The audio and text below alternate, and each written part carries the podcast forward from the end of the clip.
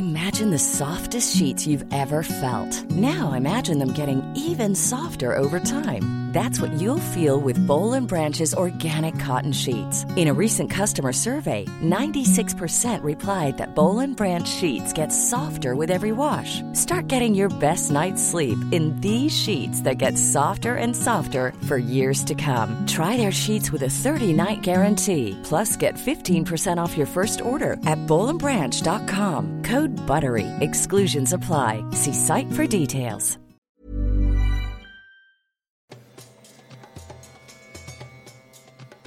Bienvenue pour cette nouvelle émission. Ravi de vous retrouver cette semaine pour évoquer un des personnages les plus célèbres de l'Antiquité grecque, à savoir Alcibiade, surnommé le chasseur pourpre. Alcibiade que l'on retrouve chez de nombreux auteurs, on le trouve chez Platon, on le trouve chez Thucydide, on le trouve chez Xénophon, notamment dans le banquet par exemple, Platon place dans la bouche d'Alcibiade une, une, apogée, une présentation de Socrate. On sait que euh, Alcibiade a été le disciple de Socrate, il a été son élève et il a beaucoup appris auprès de lui, notamment des principes de philosophie. Alcibiade est issu d'une des grandes familles aristocratiques de Grèce. C'est quelqu'un qui possède des terres, qui est un aristocrate, qui est un stratège, un militaire, un politique, un philosophe également.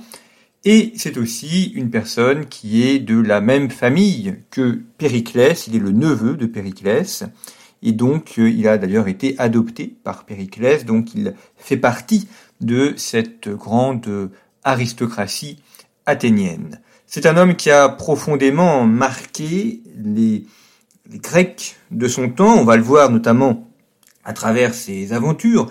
Alcibiade a participé à la guerre du Péloponnèse, notamment à la célèbre expédition d'Égypte.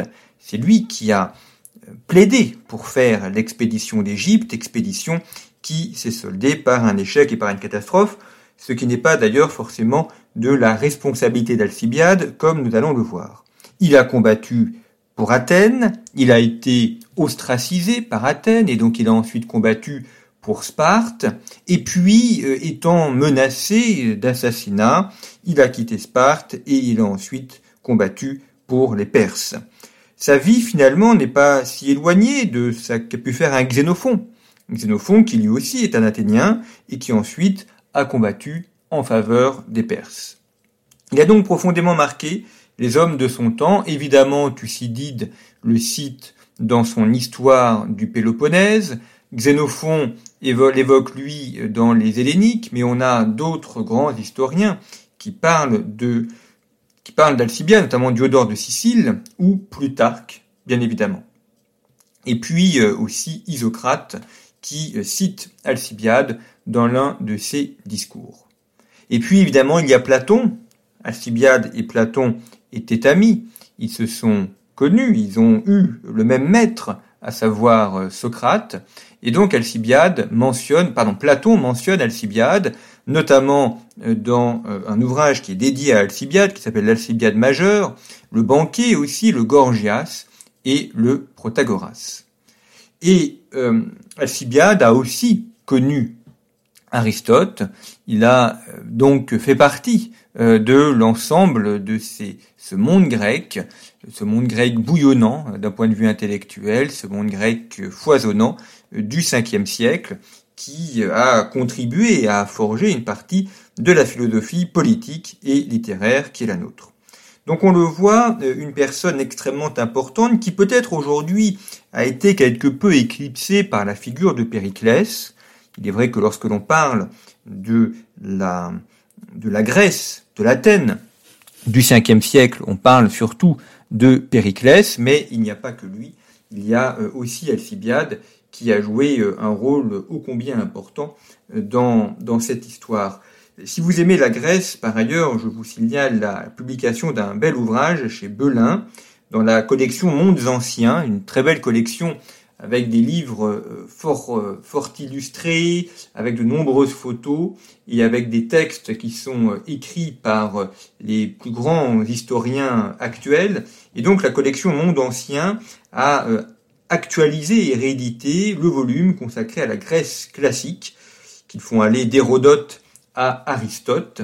Il y a donc évidemment l'histoire de la guerre du Péloponnèse qui est mentionnée, ainsi que la présence d'Alcibiade. Et donc dans ce volume de la Grèce classique paru chez Belin, vous aurez aussi ça.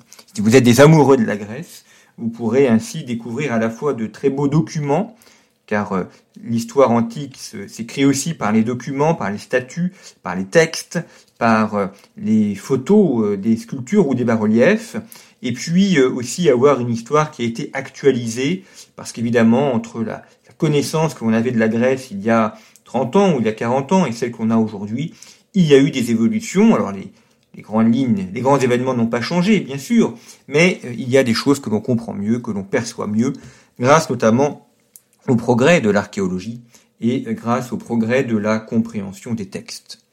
Alors revenons à Alcibiade et à sa vie. C'est un homme euh, flamboyant, c'est un homme qui a beaucoup fasciné de son vivant, qui a beaucoup exacerbé aussi, et euh, c'est quelqu'un donc qui, très jeune, vit euh, dans la Grèce, euh, dans l'Athènes du 5e siècle. Il fait partie de cette euh, jeunesse un petit peu dorée, de ce bouillonnement politique et intellectuel que l'on lui connaît. Et il est tout jeune, il a 19 ans, lorsque débute la guerre du Péloponnèse. La guerre du Péloponnèse qui débute en 431 et qui se termine en 404. Alors je ne vais pas revenir directement sur la guerre du Péloponnèse, que j'ai déjà eu l'occasion d'évoquer par ailleurs, mais retenez simplement que c'est une guerre qui voit s'affronter Athènes et Sparte euh, dans un affrontement quasiment fratricide. Et Alcibiade joue donc un rôle militaire et stratégique durant la guerre du Péloponnèse, d'autant plus qu'il est le neveu de Périclès qui dirige Athènes à ce moment-là. Il participe donc au conflit et euh, comme euh, il est euh, le neveu de Périclès, il a des positions importantes pendant le conflit, ce qui lui permet notamment de rencontrer Thucydide, puisque Thucydide était un général athénien, était général athénien, jusqu'à ce qu'il perde une, bataille et qu'il se fasse ostraciser à son tour. Lors des dix premières années de la guerre, il y a un équilibre des forces qui se met en place entre Athènes et Sparte, et donc finalement euh, une volonté de paix qui s'affirme, et cela aboutit à ce qu'on a appelé la paix de Nicias. La paix de Nicias met un terme à la première partie de la guerre. Elle est euh, conclue en 421, après dix ans de guerre, et c'est une guerre qui conclut une paix pour 50 ans, qui restitue des places qui ont été prises ainsi que des prisonniers, et euh, qui euh, permet également de créer un tribunal d'arbitrage pour les conflits qui euh, viendront. Athènes doit notamment restituer quelques villes, rendre aussi 300 hoplites qu'elle détient, et en échange, Sparte évacue la trace. Cette paix de Nicias consacre en quelque sorte une victoire implicite d'Athènes, même si elle permet l'équilibre des forces entre Sparte et Athènes. Et donc c'est à la fois un statu quo, une manière de mettre un terme à la guerre et de reconnaître un équilibre des forces, mais ça ne règle pas le problème. Ça ne règle pas le problème et donc beaucoup comprennent que la paix de Nicias n'est qu'un intermède dans cette guerre qui a débuté et qu'il est fort probable que celle-ci redébutera, que celle-ci se réenclenchera et que nous sommes loin de cette guerre qui euh, s'est montrée euh, terrible. Toujours est-il que la paix de Nicias marque une première étape et termine ce que l'on désigne désormais comme la première partie de la guerre. Évidemment, quand on sait comment les choses se sont finies, on peut beaucoup plus facilement découper le temps, mais ne jamais oublier que en 421, les Grecs ne savaient pas que la guerre allait repartir et ni comment elle allait se terminer. Et donc les choses se poursuivent avec cette paix de, Nicias.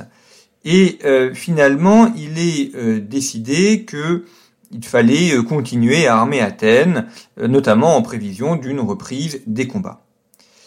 Alcibiade est élu stratège, ce qui fait donc de lui celui qui dirige l'armée, est élu stratège en 420, donc au lendemain de la paix, ce qui lui donne donc une, un rôle extrêmement important. Et euh, finalement, euh, Alcibiade euh, commence à avoir un rôle de plus en plus important, ce qui crée des tensions au sein d'Athènes avec certaines factions opposées et rivales qui veulent l'exclure. Et par conséquent, il manque à plusieurs reprises d'être ostracisé, donc c'est-à-dire rejeté d'Athènes, et comprenant que son, sa position politique est de plus en plus difficile parce qu'il est en but à des factions rivales qui veulent euh, l'éjecter, eh bien Alcibiade essaye d'en sortir par le haut en proposant une expédition qui est l'expédition de Sicile. Alors pour comprendre l'expédition de Sicile, il faut faire un petit peu de, géopolitique locale. Comme vous le savez, la Grèce est un pays montagneux. Souvent on voit la Grèce comme un pays maritime, ce qui est vrai. Il y a de nombreuses îles, la mer est omniprésente en Grèce, mais la Grèce est aussi et surtout un pays montagneux.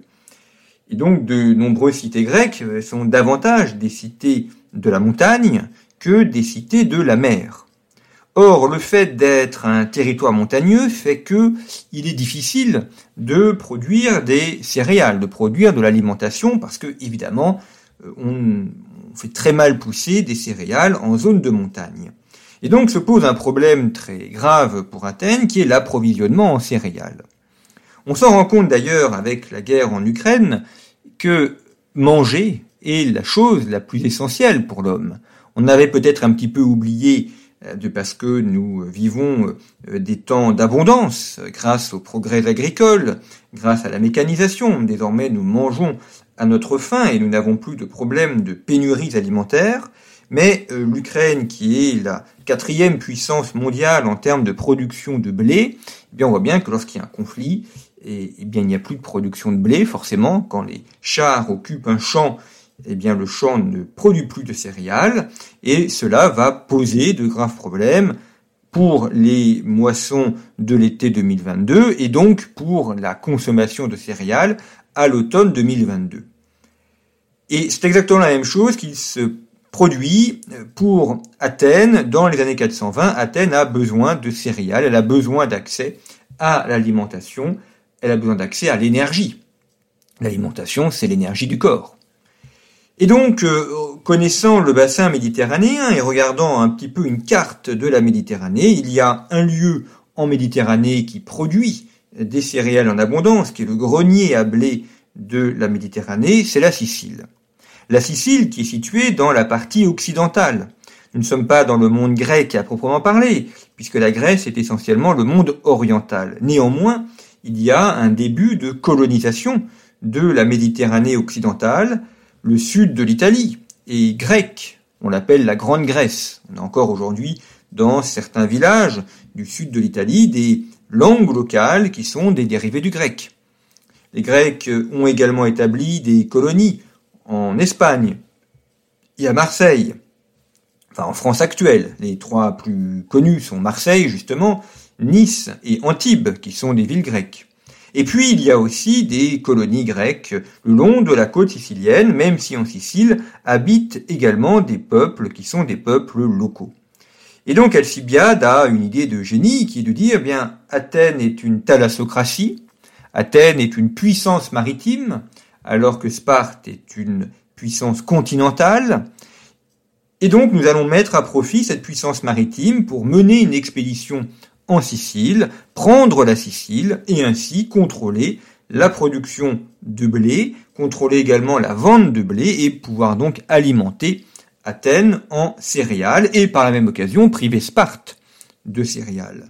C'est donc faire dévier la guerre d'une guerre strictement militaire, d'un affrontement militaire comme on l'a vu durant les dix premières années, à un affrontement qui est cette fois-ci ce que l'on appelle aujourd'hui de la guerre économique.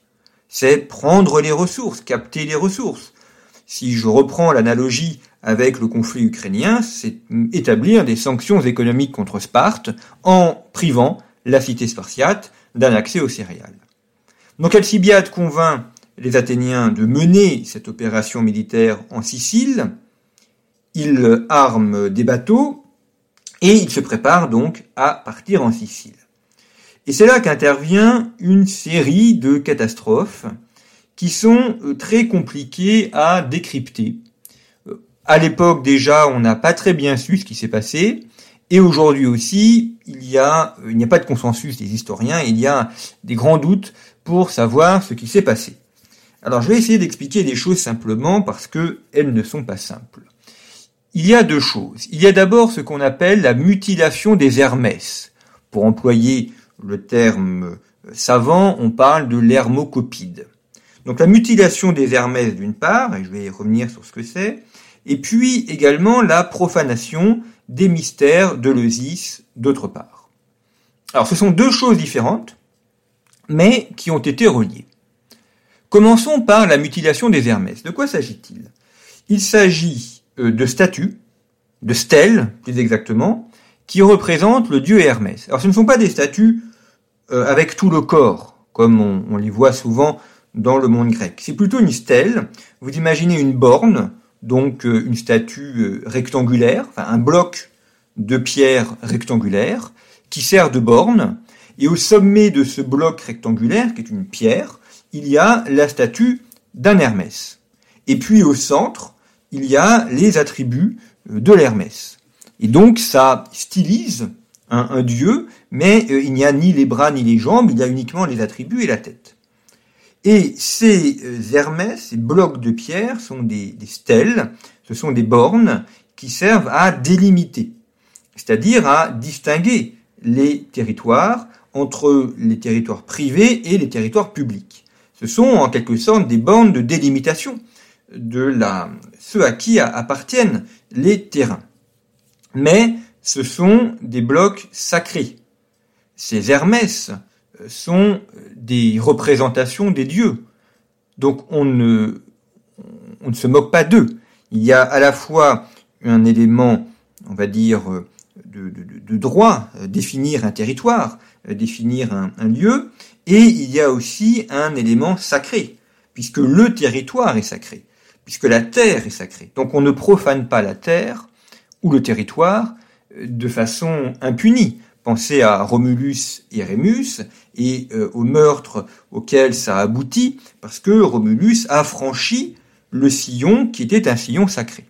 Donc on ne plaisante pas avec ça, on ne rigole pas avec les choses sacrées. Or, il advient que ces Hermès sont mutilés. Thucydide nous dit qu'ils sont mutilés à la face avant. Donc apparemment, on aurait mutilé le nez et les yeux, on aurait mutilé le visage. Alors on ne sait pas, d'autres euh, estiment que c'est le, phallus qui aurait été mutilé. Ça dépend des textes. Donc on ne sait pas exactement quelle est la nature de la mutilation. Toujours est-il qu'ils ont été mutilés.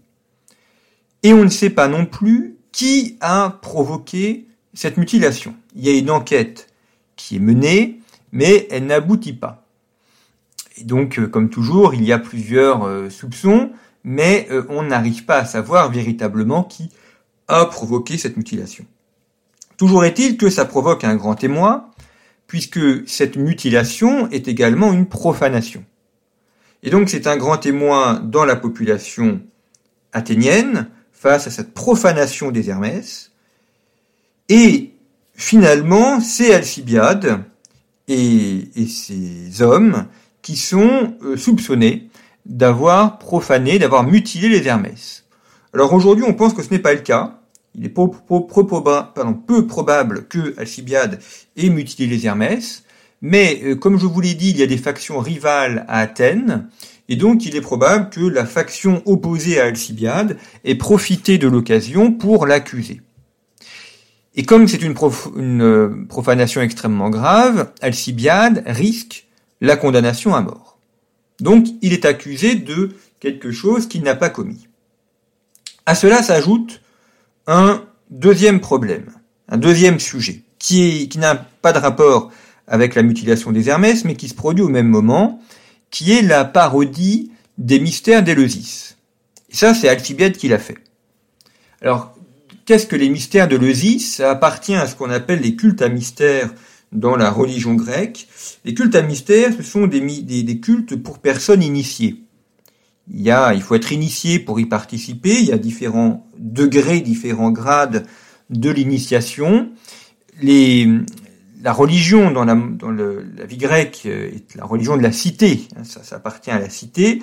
Donc il y a la, la, religion pour euh, le, tout venant, si je puis dire, pour l'ensemble des personnes de la cité. Et puis il y a des rites, il y a des mythes pour euh, des personnes choisies. C'est donc ce qu'on appelle des mystères. Et euh, dans ces mystères, donc il y en a plus de plusieurs types, mais il y a notamment les mystères de l'Eusis, parce que ce sont donc des mystères de nature ésotérique qui sont effectués dans le temple de Déméter à Eleusis. Eleusis est situé à 20 km à l'ouest d'Athènes. Et donc dans ce temple sont pratiqués des rites religieux dont on a très peu d'informations, puisque comme il faut être initié et que c'est mystérieux au sens propre, euh, rien n'a été rendu public. Et toujours est-il qu'il y a euh, un culte qui est rendu. Et ce culte qui est rendu euh, contribue, fait un culte à la fois à la nature, à la beauté, bon, très classique dans le monde païen. On ne sait pas véritablement comment ce culte est élaboré, d'autant qu'il y a eu probablement des évolutions au cours du temps. Et il est vrai qu'à l'époque d'Alcibiade, ce culte euh, finit par euh, tomber un petit peu en désuétude et par être euh, beaucoup moins apprécié. Et donc, il y a chez Alcibiade et chez ses compagnons une certaine distance à l'égard de ces cultes, et donc Alcibiade participe à une parodie des cultes de l'Osis, non pas tellement pour s'en moquer. Aujourd'hui, quand on parle de parodie, on, pense à moquerie. Ce n'est pas tant pour s'en moquer que pour faire une sorte de culte parallèle avec ces soldats, avec ces hommes. C'est une sorte de culte pour lui-même, en quelque sorte. Et euh, ça, ça choque beaucoup euh, la population parce que on craint de s'attirer les foudres des dieux. Et évidemment, au moment où on va lancer une expédition extrêmement importante contre la Sicile, parodier les cultes à mystère n'est pas forcément la bonne chose. Et donc, on a ces deux événements qui se mettent en place. D'un côté, la parodie des mystères de l'Osis, et de l'autre, la, la, profanation des Hermès. Euh, tout cela est lié et donc rend la situation beaucoup plus compliquée pour Alcibiade. Alcibiade demande à être jugé avant de partir parce qu'il est convaincu d'être innocent. Finalement, il part alors que le jugement n'a pas eu lieu, et alors qu'il est en route, le jugement est rendu et il est condamné à mort. Et donc les Athéniens envoient un bateau beaucoup plus rapide pour prévenir Alcibiade qu'il a été condamné à mort. Et évidemment, lorsqu'Alcibiade apprend qu'il est condamné à mort, il ne va pas revenir à Athènes. Donc, d'abord, il quitte l'expédition de Sicile, il s'en va avec ses hommes, il dit, bah, puisque Athènes m'a ostracisé, m'a condamné à mort, je ne vais pas me battre pour elle. Donc il s'en va, ce qui pour Athènes est une grande perte, parce qu'ils ont perdu euh, non seulement un de leurs principaux stratèges, mais aussi celui qui a conçu, qui a pensé l'expédition, et l'expédition se poursuit. Alors grave erreur, il n'aurait pas dû euh, poursuivre l'expédition en sachant que euh, il y a celui qui l'a mené était parti. Mais bon, ils poursuivent l'expédition alors en sachant que à l'époque on ne on ne navigue pas euh, en haute mer. Donc la navigation se fait par cabotage. Donc il faut remonter toutes les côtes de la Grèce, on franchit le détroit de la mer Adriatique ensuite on fait euh, toutes les côtes du sud de l'Italie et à partir de là on arrive en Sicile. Donc c'est beaucoup plus long, évidemment. Le cabotage est plus long que la ligne droite, mais on ne fait pas de ligne droite parce que c'est extrêmement dangereux et donc on ne veut pas euh, euh, on ne veut pas aller tout droit. Alors parmi euh, les commandants de la flotte euh, athénienne, on a Démosthène, qui est présent, qui est aussi un, général et un stratège. Et puis il y a également Nicias, Nicias qui est connu puisque c'est lui qui a négocié la paix de 421. Les historiens estiment qu'il y a à peu près 50 000 hommes qui ont participé à cette expédition de Sicile, Bon, les chiffres sont peut-être exagérés, mais euh, en tout cas, c'est ce qu'ils donnent. Euh, 5000 hoplites, des archers, des frondeurs, des cavaliers. Il y a euh, également euh, à peu près 130 bateaux, donc une force qui est énorme. et qui se dirige vers la Sicile. Simplement, cette expédition est un échec. Elle est un échec d'une part parce que Alcibiade a été rappelé, et donc finalement, euh, bien ça, donc ça fait partir celui qui menait euh, l'expédition. Alors les Grecs parviennent à s'emparer de Catane en Sicile, ce qui permet d'avoir une base pour mener ensuite les opérations. Donc la prise de Catane était quelque chose d'absolument essentiel. En revanche, ils essayent ensuite de prendre le port de Syracuse, mais euh, là, ils ne parviennent pas. Le, stratège syracusain qui s'appelle Hermocrate a très bien défendu sa cité, et il n'arrive pas à prendre la cité. Finalement, il y a une bataille rangée qui est organisée, mais euh, les Grecs, euh, bien que supérieurs en nombre, ne disposent pas de cavalerie. Or, les Syracusains, eux, ont une cavalerie qui est euh, extrêmement importante, et donc ça provoque une défaite des Athéniens contre la cavalerie des Syracusains. Donc première défaite, alors les Athéniens reçoivent des renforts, mais ces renforts sont insuffisants, et donc les Grecs vont de défaite en défaite. À cela s'ajoute également une tempête qui fait qu'une partie de la flotte est détruite, et euh, ça devient donc euh, une catastrophe. Ça devient une catastrophe et finalement euh, les Athéniens doivent repartir. Voilà ce que nous dit Thucydide au sujet de cette expédition de Sicile. Ce fut le plus cruel désastre éprouvé au cours de cette guerre. À ce qu'il me semble, et d'après ce que nous savons par oui dire des affaires de la Grèce, ce fut l'événement le plus glorieux pour les vainqueurs, le plus lamentable pour les vaincus. La défaite des Athéniens était entière, tout avait été extrême dans leurs maux et leur ruine totale. Selon l'expression consacrée, armés de terre, vaisseaux, ils perdirent tout, et de cette masse de soldats, bien peu réussirent à rentrer chez eux. Tels furent les événements de Sicile. on voit bien à ces mots que cette expédition de Sicile est un échec. Alors cela ne met pas un terme à la vie d'Alcibiade, ce que nous verrons la semaine prochaine, avec son départ chez les Spartiates et ensuite chez les Perses.